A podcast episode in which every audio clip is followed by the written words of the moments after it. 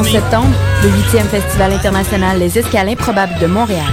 Déambulation créative entre musique, danse, art graphique en direct. Les escales de nuit, le 7 et 8 septembre à la fonderie Darling, avec la rencontre exceptionnelle So Called David Krakoa, l'irrévérencieux Au Canada des chorégraphers, le décapant chorégraphe Olivier Dubois et la création de Caroline Lorrain Bocage et Martin Messier. Et n'oubliez pas les escales de jour gratuites du 9 au 11 sur les quais du Vieux-Port et à l'événement de rentrée OUF du 2 au 11 septembre au quartier latin. Retrouvez toutes les infos sur www.escaleimprobable.com.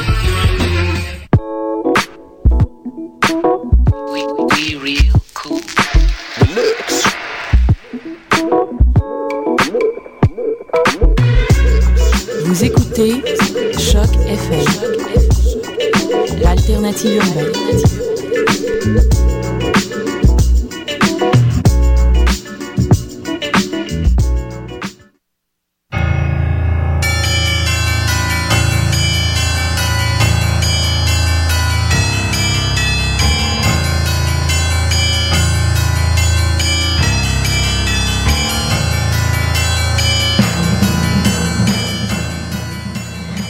Êtes sur Choc FM, c'est le tome 4 et le chapitre 46. Nous sommes mardi 6 septembre 2011 et, Et c'est c'est la, Mission. et en- c'est la nouvelle édition. Donne- Laisse-moi dire le nom de l'émission, c'est Mission Encre Noire. C'est parti.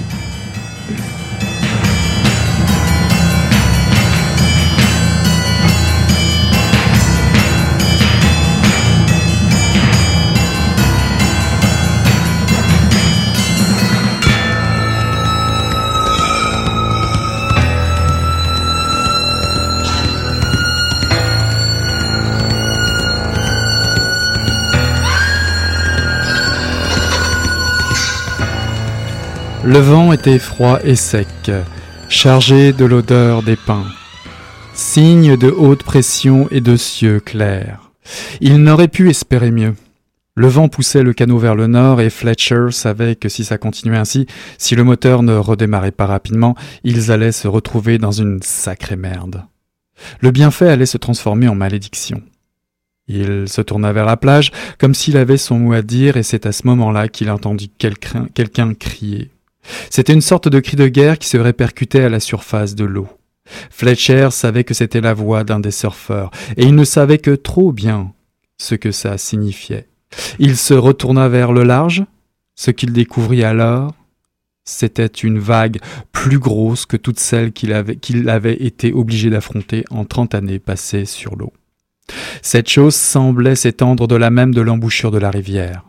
Un mur sombre, infini, qui, lorsqu'il atteindrait le riff, masquerait le ciel sans aucun doute.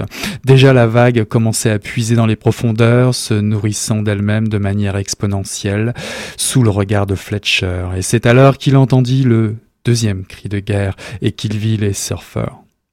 Ils étaient deux, et il crut reconnaître Jones et Harmon. Harmon s'accrochait pour atteindre la lèvre, en essayant de franchir le sommet. Robbie Jones était derrière lui, mais Fletcher vit le gosse faire demi-tour sur sa planche et pagayer vers l'embouchure de la rivière de toutes ses forces, pour essayer de dominer l'eau qui refluait pour venir à sa rencontre. À la grande stupéfaction de Fletcher, le gamin ten- ten- tentait le coup. Il essayait d'attraper la vague. Ce fut un moment improbable. Fletcher était convaincu que le gamin manquait de puissance, qu'il entrait trop tard dans la vague. Il y avait trois bons mètres d'eau au-dessus de sa tête et sept ou huit en dessous. Et la vague était sur le point de retomber au moment où il se mettait debout. Instinctivement, Fletcher prit son appareil photo. Le mur de la vague était assombri par la quantité d'eau qu'elle contenait, mais le soleil transperçait les dernières bandelettes de nuages et éclairait les rails jaunes de la Brewer et les bandes rouges de la combinaison, de telle manière que, au moment où il faisait la mise au point, Fletcher vit les couleurs se refléter sur le mur de la vague, et soudain, voilà qu'il visait Robbie Jones.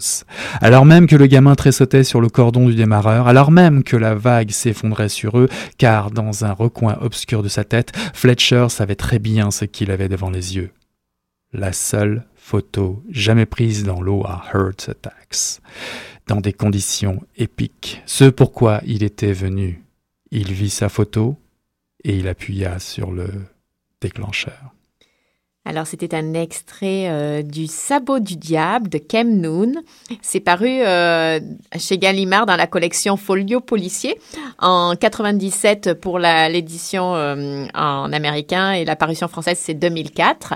avant de te laisser la parole, donc, je redis que c'est le début de la quatrième saison, une nouvelle saison de, Mission Encre Noire et donc le tome 4. Et euh, ça représente aussi le début d'une deuxième année. Et c'est toujours euh, Eric euh, à la technique et moi bah, juste devant mon micro. Mais chacun ses possibilités. Donc je te laisse y aller pour faire une petite présentation de ce de cette nouvelle saison. De cette non du, livre du livre du livre et du, sabot du diable d'une nouvelle saison sur laquelle on va surfer comme nous invite Kamnoun, surfer la vague et quelle vague? C'est Hurt Attacks, figurez-vous, aux confins de la Californie du Nord, proche de l'Oregon. Jack Fletcher, c'est un légendaire photographe de surf qui part rejoindre une autre légende, Drew Harmon, vivant en reclus depuis une dizaine d'années. La carrière de Fletcher est relancée par la proposition d'un magazine de surf pour le photographier, ce fameux surfeur en compagnie de quelques autres à la lutte avec le fameux monstre marin, la vague Hurt Attacks. Car surfer cette vague n'est pas donné à tout le monde, on l'aura bien compris. C'est un milieu hostile, à des kilomètres de la plage de, plage de la plage de sable fin euh, ensoleillée. L'endroit est plutôt pluvieux, rocailleux, minéral, froid, pas la Californie dont vous rêvez, les eaux sont grises et infestées de grands blancs des requins pour qui euh, c'est leur territoire de nourriture. Rajoutez à cela une réserve indienne partagée entre différentes tribus, hein, se détestent. Le ressentiment profond d'une situation économique précaire et un isolement social, vous comprendrez aisément que ben, l'étranger n'est pas le bienvenu. La violence est, est sous-jacente dans et hors de l'eau. Sans avoir besoin d'être surfeur soi-même, nous sommes conduits vers une descente aux enfers autour de personnages très bien travaillés, je tiens à le dire. Kemnen nous livre un chef-d'œuvre et laisse planer une atmosphère profonde de mystère dans la description mystique de l'endroit, euh, tout aussi bien la confrontation des forces marines avec la désolation des, lieux, ce qui renforce la noirceur comme une, comme une cérémonie, euh, un culte à la nature sauvage, aux esprits sauvages même par endroits. Donc tout est hostile dans ce paysage à, conquérir. Vous allez approcher la, la noyade, la folie la vengeance aveugle, les expéditions punitives et le sacrifice purificateur. Dans ce roman, on va dire tout un programme. Il y a fort à parier que vous terminerez d'ailleurs à bout de souffle euh, la lecture de ce chef-d'œuvre de roman noir de, de Camnon.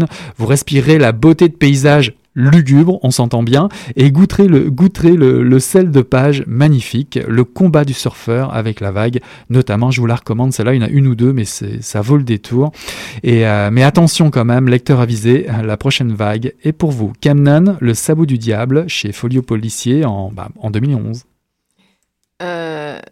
Bah, je sais pas parce que moi j'ai vu que c'était paru en 2004. Hein, bah, la, la, format poche folio, folio policier, la, poche c'est ouais, 2011. C'est 2011, ouais. Oui, alors euh, bah, peut-être je peux ajouter mon grain de sel. Euh, à la vague. Ouais, c'est ça. C'est effectivement un, roman de, territoire, euh, un territoire qui est assez étrange parce que c'est ni la mer ni la terre, mais un, lieu assez improbable et secret où les deux se marient, comme s'il y avait un accouplement assez sauvage. Là, c'est assez mystérieux et les mots de, de l'auteur cherchent à cartographier finalement, euh, euh, tout en laissant, euh, en faisant ressortir cette part de mystère. L'auteur cartographie, c'est assez précis.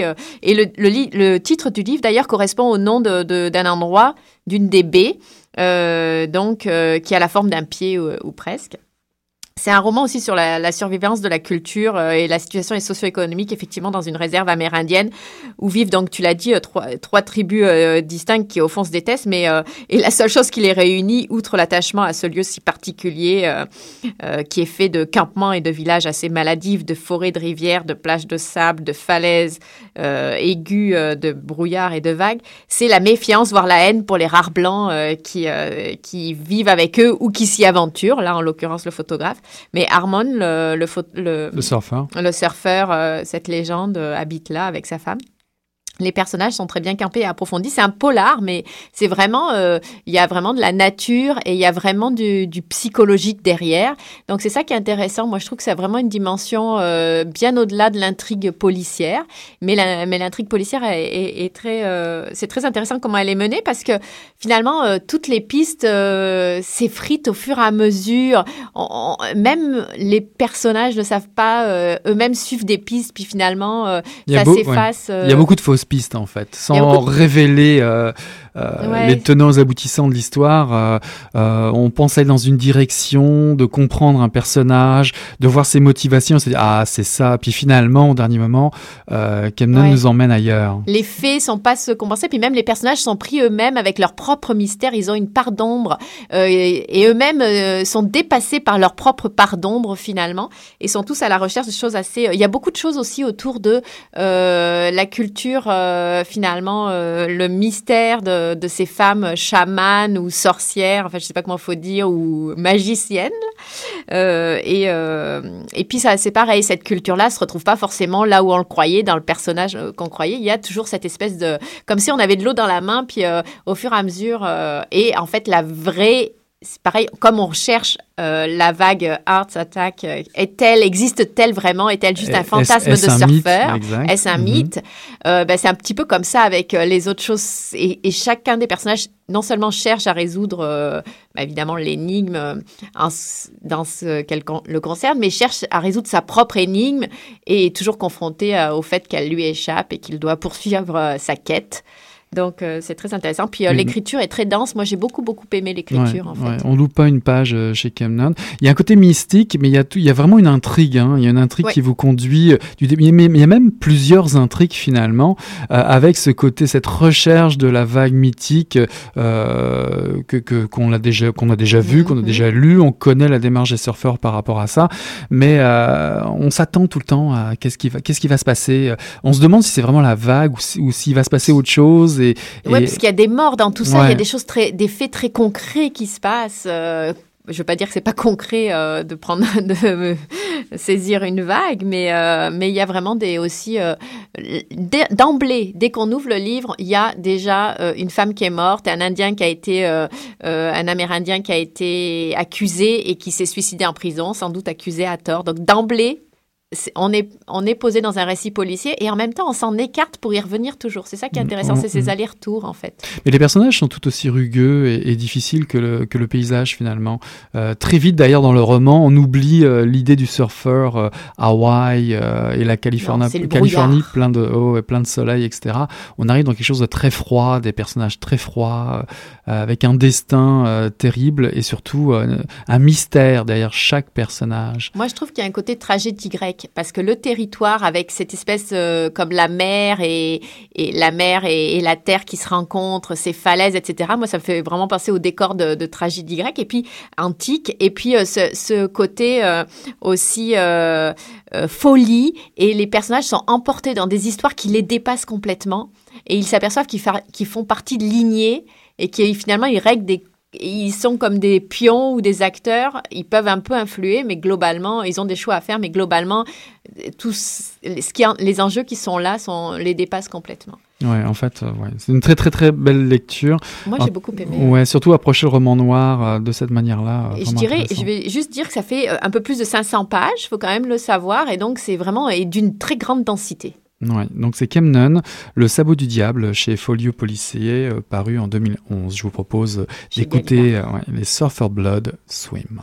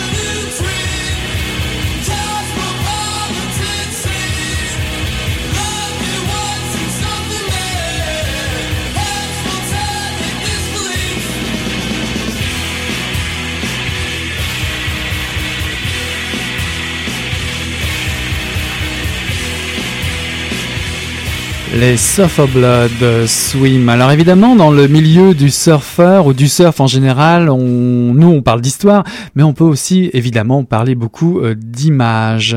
Euh, donc on vous a trouvé effectivement des films ou des œuvres qui nous ont un peu inspiré une suite à la présentation de ce roman de Camden, Le Sabot du Diable.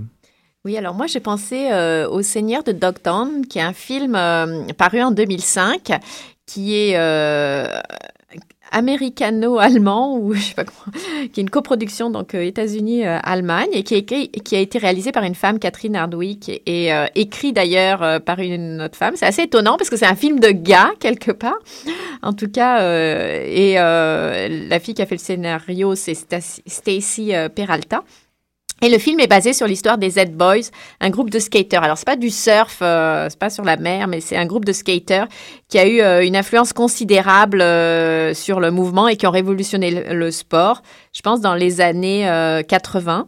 Et et ce film, c'est un, bah, un, film d'action, etc. Puis ça décrit bien aussi bon, que certains sont plus doués que d'autres, etc. Le côté groupe collectif, l'émulation qu'il y a entre eux, euh, l'occupation du territoire, on pourrait dire, le côté un peu extrême, underground, et vraiment effectivement les défis euh, presque, euh, enfin ils mettent leur vie en jeu. Et, euh, et euh, le, le, skate prend toute la place dans leur vie. Enfin, euh, donc toute cette culture-là est très bien décrite dans Les Seigneurs de Dogtown. C'est un film, un film assez facile à voir en famille si vous avez des adolescents. C'est vraiment l'amour de la glisse. Et puis il y a un côté très dramatique et c'est très bien fait honnêtement. Moi j'avais bien aimé et la bande son est, est, très intéressante aussi. Et pour, juste pour donner une anecdote, les Z Boys vont par exemple s'introduisent dans les propriétés l'été de la sécheresse, quand les propriétés, euh, quand les piscines des riches bourgeois sont euh, vidées, puis ils vont euh, euh skater euh, dans les dans les piscines. Donc voilà pour dire un peu, ils en étaient. et puis il y en a certains qui tournent délinquants, d'autres qui deviennent des stars. Donc il y a aussi la, le star system et les médias. Il y a un petit côté délinquance. un peu, ça me rappelle un peu comme ça, moins que zéro de Bret Easton Ellis aussi. il y avait un côté en marge. Dans, ouais, en marge, mais en même temps, ils utilisent et puis euh, ils cherchent à finalement après à faire du fric avec leur euh, leur euh, planche et à inventer des nouvelles planches, etc. Donc il y a il y a tout ce côté-là. c'est très intéressant. Voilà. Alors moi évidemment, j'ai trouvé il y a un film dont je, je vais je vais vous garder un petit peu le, là pour la fin, un film qui résume vous connaissez tous un peu le, le, le, surf et le polar, mais en tout cas je voulais aussi vous parler d'extraits, des moments un peu choisis, très connus de films que vous connaissez, mais vous avez peut-être oublié les passages où on parle beaucoup de surf. Euh, rappelez-vous Apocalypse Now, euh, le, film, le film mythique de Francis Ford Coppola, euh, paru en 79, cette fameuse histoire, histoire en pleine guerre du Vietnam où le capitaine Willard part en mission pour retrouver le fou, le colonel Kurtz, joué par Malon Brando. Bah, il y a un morceau à un moment donné, il y a une scène d'anthologie où le, le fameux lieutenant-colonel Bill Kilgore dit en plein combat, il dit, il y a une phrase comme ça, et si je te dis qu'il n'y a aucun danger à surfer cette plage, capitaine, il n'y a aucun danger à surfer cette plage. Et puis merde, je je m'en vais en faire moi du surf. Moi, je m'en vais en faire du surf cette plage de merde. Je, je vais pas non plus, je rentre pas dans la peau de lecteur, mais ça fait partie euh, d'un moment euh, euh, donné sur le territoire en pleine guerre. Il y a ça, des bombes qui arrivent de partout, des hélicoptères. il fait bombarder pour que le surfeur puisse surfer devant lui. C'est ça. Donc Apocalypse Now, la, la, grosse critique de la mauvaise guerre des États-Unis, une armée gangrénée par la drogue et les trafics, avec des types qui ne savent plus tout à fait où ils sont, avec euh, la folie qui guette un peu tout le monde, euh, avec Marlon Brando et Martin Sheen évidemment, très connu. Il y a un autre film un petit peu moins connu, mais d'un japonais très connu lui, euh, en tant que producteur, amuseur des foules, Takeshi Kitano, qui lui en 91 sort Sin at the, Sea. C'est l'histoire d'un jeune éboueur qui s'appelle Shigeru, qui est sourd et muet, mais qui est passionné par le surf, d'autant plus qu'il qu'il trouve une vieille planche sur la plage et il va essayer de s'exercer devant les yeux de sa fiancée euh, tout, tout, tout euh, également, tout aussi sourde et muette. Donc il va progresser malgré les, moqueries de ses amis, il va avoir un apprentissage très difficile, mais sans stress. Euh, il va y avoir beaucoup de situations cocasses dans ce film-là.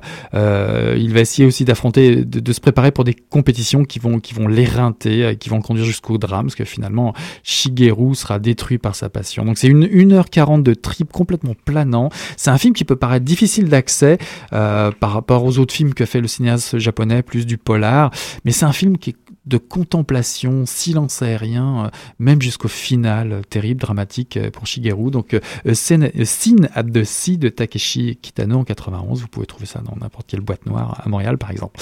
Évidemment, évidemment, comment oublier le film de référence Surf et Polar? Vous le savez très bien, Point Break de euh, Catherine Bigelow. C'est un film, bah, évidemment, qui donne envie de surfer pour ceux qui en ont jamais fait. Pour ceux qui savent, bah, c'est un film de légende. C'est l'histoire d'un jeune flic de Los Angeles qui se met en tête de démasquer les auteurs de 26 braquages à main armée perpétrés par, pétrés par des types portant des. C'est pas, pas, facile à dire ça. Qui portent des masques des ex-présidents des États-Unis, vous vous souvenez? Pour ce faire, bah, il infiltre le milieu très fermé des, surfeurs, des surfeurs pour trouver les coupables. C'est avec euh, Patrick Swayze, euh, Kenny Reeves, entre autres, euh, qui vous procure plein d'adrénaline, de la testostérone. Un film qu'on ne, ne, se lasse pas de revoir. Infiltration, braquage, course-poursuite. Un régal pour les, les amateurs de films de surf où il y a tous les excès sont permis, évidemment. Alors, on va écouter une entrevue euh, de hum, lectrice. Ça fait longtemps qu'on vous avait pas mis une petite entrevue euh, lecteur ou lectrice. Et euh, cette fois-ci, je présente Annick, donc. Et l'entrevue est faite sur des marches d'un escalier, d'un triplex de Villeray, avec un, un samedi soir d'été bien agréable, avec en arrière-fond un son de party. Et on écoute Annick. Je voulais savoir si tu lisais un livre en ce moment et lequel? Je lis en ce moment La vallée des avalées de Régent du Charme. Est-ce que ça te plaît? Il y a beaucoup de passages qui me plaisent parce qu'il y a beaucoup de passages très très poétiques. Il y a une dimension un peu surréel, irréaliste que j'ai plus de mal à cerner, dans laquelle j'ai plus de mal à entrer, mais le côté poétique, la beauté du langage me plaît énormément. Je suis à la moitié, pour l'instant c'est une expérience mitigée, mais quand même assez bonne. Où est-ce que tu as trouvé ce livre? C'est euh, des amis qui me l'ont conseillé depuis que je suis arrivée au Québec et une amie qui me l'a donné l'année dernière et qui traîne sur la longue pile des livres que je dois lire depuis longtemps. Donc euh, c'est celui-là qui est tombé la dernière fois. Est-ce que tu as un endroit préféré et un moment préféré pour lire à Montréal? Sous le soleil, sur les escaliers de mon nouvel appartement, dans le Myland, sur la rue Waverly, et c'est ensoleillé toute la journée, c'est très agréable pour bouquiner. Est-ce que tu t'es déjà interdit de lire quelque chose? Oui, période de cours, en période d'examen, euh, je m'interdis de lire des nouveaux romans de mes auteurs préférés qui viennent de sortir. Je m'interdis de les commencer, sinon je, je n'étudie plus, je passe des nuits blanches à lire et ça n'a pas de bon sens. Est-ce que tu abîmes tes livres ou est-ce que tu en prends soin? Euh, J'en prends soin à ma manière. Pas de problème à écrire dedans, j'ai pas de problème à les corner, à les mettre dans mon sac, à les abîmer, mais j'ai horreur qu'on les abîme à place. Les, les, couvertures sont rarement cornées, sont rarement abîmées, mais l'intérieur est, est marqué par ma lecture. Tout ce que j'aime dans un livre, je vais soit le recopier si l'édition est trop luxueuse pour que je me permette d'écrire dedans, soit je vais directement écrire dans le roman euh, ou le livre ce que je pense ou simplement le souligner pour le retrouver plus facilement. Est-ce qu'il y a un auteur ou un livre qui t'a particulièrement marqué dans ta vie de lectrice? Beaucoup, plusieurs. Le rouge et le noir euh, quand j'étais jeune de Stendhal parce que j'ai beaucoup aimé le style d'écriture, j'ai beaucoup aimé la période historique dans laquelle c'était écrit, j'ai aimé l'histoire d'amour, j'ai tout aimé, j'ai aimé les personnages, je l'ai souvent relu. Ça ce serait pour littérature francophone, littérature anglophone, euh, Orgueil et préjugés de Jane Austen. Que pareil, j'ai énormément aimé les personnages, le style est magnifique, je l'ai commencé en français, je l'ai relu plus tard en anglais et je pense que la transition au niveau du langage était magnifique. C'est des livres que j'ai plaisir à relire où je découvre toujours toujours des nouvelles choses en les relisant. Pas forcément tout l'ouvrage, mais parfois juste le début ou le milieu, mes scènes préférées en tout cas. Ça m'arrive souvent d'y revenir. Un livre, ça se lit seul ou ça se partage ça dépend des moments et ça dépend des livres. Je dirais que souvent ça se lit seul, mais j'aime les lire à deux. J'aime qu'on fasse la lecture ou la faire. J'aime lire à deux, même si parfois c'est compliqué de lire le même roman en même temps. Mais en tout cas, si ça se lit seul, ça se partage après. Donc le roman que j'ai aimé, je vais l'offrir, je vais le conseiller, je vais le prêter. Et j'aime qu'on fasse la même chose avec moi. Et à quoi ça sert de lire finalement pour toi? Ben, Je dirais à vivre toutes les vies que je, je n'aurais pas le temps de vivre. Tout simplement à rencontrer des gens que j'ai pas l'occasion de rencontrer tous les jours, à, découvrir des choses que je ne connais pas encore, à, voyager quand je ne peux pas voyager physiquement. Combien de jours tu peux passer sans lire? Pas beaucoup, soit dans les études ou dans la vie. Je pense que je lis un tout petit peu tous les jours. Peut-être une semaine de vacances, je peux éventuellement, si je suis très occupée, ne rien lire, mais ça me plaît pas. Est-ce que tu as un beau souvenir de lecture à nous raconter ou quelque chose d'étonnant? Non, je me souviens quand j'étais, quand j'avais 16-17 ans, j'ai lu Janer et j'étais tellement dedans que je pouvais juste pas le lâcher. Je me souviens de marcher dans les rues de Strasbourg avec mon livre et de pas pouvoir lever le nez tellement je voulais être dedans et d'avoir sûrement euh, mis en danger ma vie en marchant n'importe où dans les rues, mais cette idée de ne pas pouvoir me séparer du livre et en même temps de devoir quand même euh, aller à l'école ou rentrer à la maison, mais de ne pas pouvoir me séparer de, de l'ouvrage que j'ai gardé longtemps dans mon sac, euh, même après la fin de la lecture, juste pour le plaisir de ne pas vraiment m'en séparer. Et est-ce que tu as justement toujours un livre dans tes bagages quand tu te déplaces? Ce qui n'est pas toujours utile parce qu'on a souvent moins de temps pour lire quand on voyage qu'on ne voudrait, mais euh, toujours un livre sur moi en temps normal, quand je voyage au moins deux ou trois. Donc ça veut dire que Annick, en se baladant dans les rues de Strasbourg, finalement avec Jeanne sous le bras, a oublié de regarder la cathédrale de Strasbourg. Non. Mais j'aime beaucoup ce qu'elle dit sur euh, le fait de euh, pouvoir rencontrer des gens qu'on n'aurait pas l'occasion de rencontrer, euh, voyager là où on n'a pas l'occasion de voyager. et c'est ça, vivre des vies qu'on ne vit pas. Ouais, je crois qu'il y, a un film qui doit sortir, non? Jeanne ou quelque chose comme ça. Non, j'ai vu ça vite fait. Ah, je sais pas. Elle est toujours d'actualité, semble-t-il, que ce soit en roman ou, ou au cinéma. En tout cas, c'est la fin de Mission Encre Noire. Bah oui, c'était la première de la nouvelle saison. ah non, alors c'est la fin, mais c'est le début. Enfin, c'est la, fin du début. Alors, euh, et pour la prochaine fois, on vous euh, prévoit euh, une petite entrevue, mais on vous dit pas qui, on laisse les choses en suspens, comme on le fait parfois. Donc, une entrevue la prochaine fois. et, et c'est toujours un plaisir de commencer une nouvelle saison avec vous. On vous promet plein de surprises et des nouvelles découvertes de lecture pour très bientôt. Je vous souhaite une bonne soirée. Salut Hélène, bye.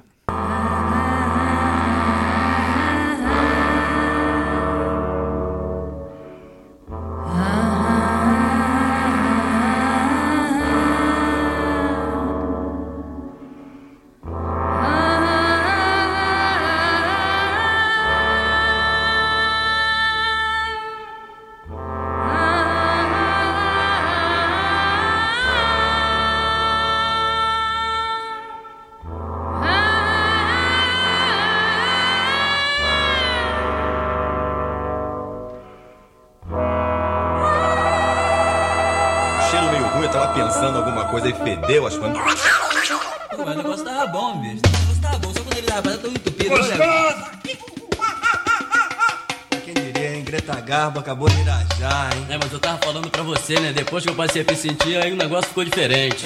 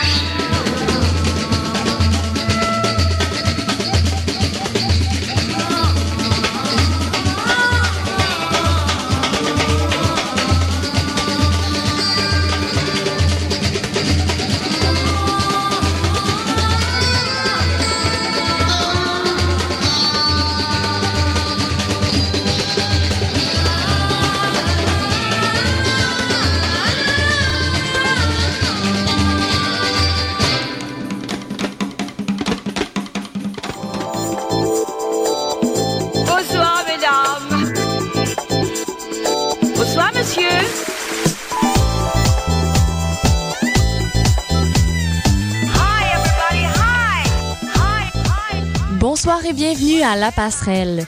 Ce soir à l'émission, nous recevons en entrevue la designer Iris Setlakoui ainsi que la blogueuse Aurélie Sautier du blog Lily Brunette.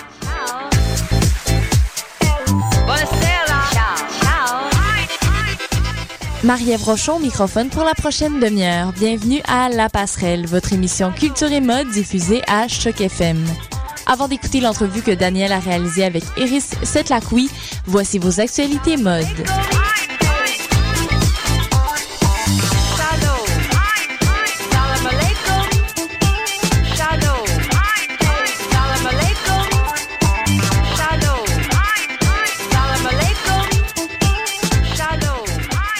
Louis